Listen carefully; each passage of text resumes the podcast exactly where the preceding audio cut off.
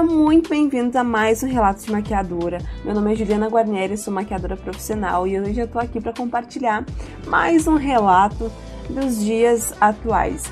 Gente, todos os relatos que eu trago aqui, eu penso justamente para mostrar para vocês a realidade do maquiador, porque eu trabalho ainda com atendimentos. Então, eu lido com muitas situações que muitas pessoas às vezes passam, mas não conversam sobre isso, não falam.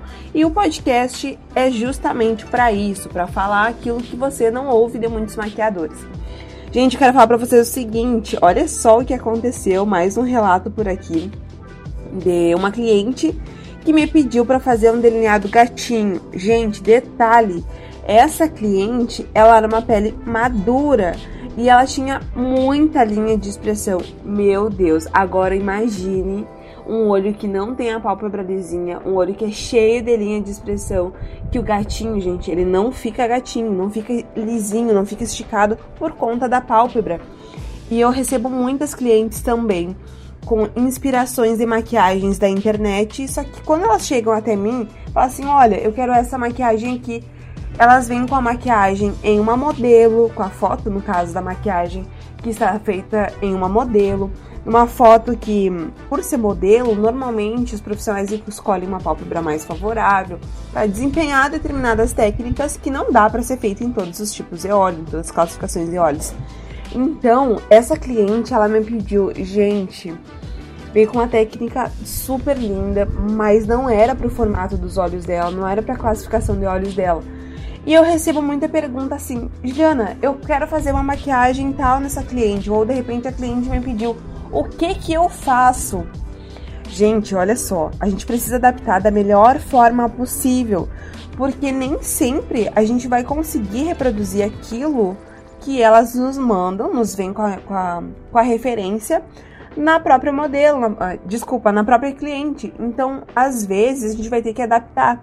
Então, o que, que eu fiz? Eu fiz um delineado esfumado, tá? Eu expliquei para a cliente, falei, olha, por conta das linhas nos olhos, infelizmente, exatamente essa técnica não vai ficar igual, mas eu vou fazer o mais parecido possível.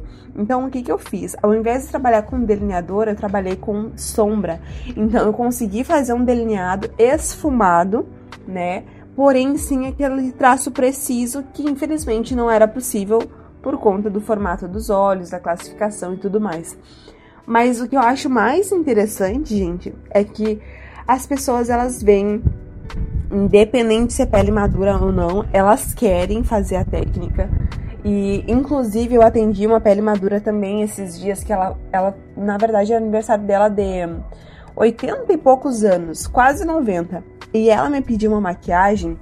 Ela assim, ai, faça uma maquiagem que apareça. Mas olha que interessante. E eu pensei assim, não, logo vou fazer uma pele bem levinha, algo bem clean, mas vou, vou deixar os olhos mais, uh, mais expressivos.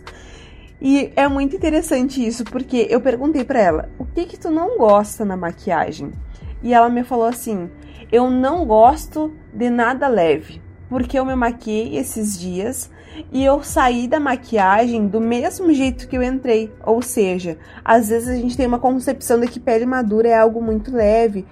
De fato, texturas de produtos até podem ser leves para não ficar aquele aspecto de muito produto na pele. Isso até é ok, mas para ver que as pessoas de pele madura também elas querem mostrar que estão maquiadas. Então foi exatamente isso que eu fiz e ela mesmo falou: "Ah, eu quero uma maquiagem que eu pareça que esteja maquiada".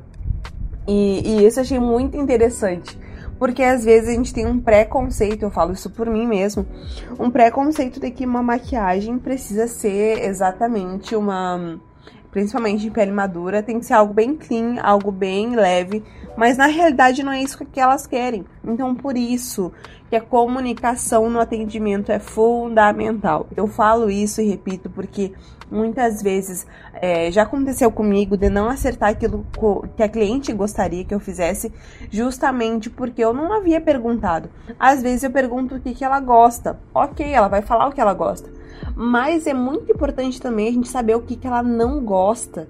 Porque quando a gente fala, pergunta para ela o que, que ela não gosta, ela vai nos dizer, e aí é uma outra resposta que a gente acaba escutando. Então, de repente, por exemplo, era isso que eu ia fazer nela, uma pele super leve, e algo mais clean nos olhos também. E ela falou que não, ela não gostava de sair do mesmo jeito que ela entrou para maquiar. Então isso eu achei muito interessante. Mas então fica aqui esse relatos, né? E essa lição para a gente também aprender a perguntar as coisas para os nossos clientes, comunicar assim da melhor forma possível. E eu tenho certeza que isso vai gerar um retorno muito positivo, principalmente no feedback dessa cliente, que ela vai se olhar e vai se amar porque ela, você tá fazendo exatamente aquilo que ela pediu. Então é isso, gente. Muito obrigado por ter me acompanhado até aqui e eu espero você num próximo episódio.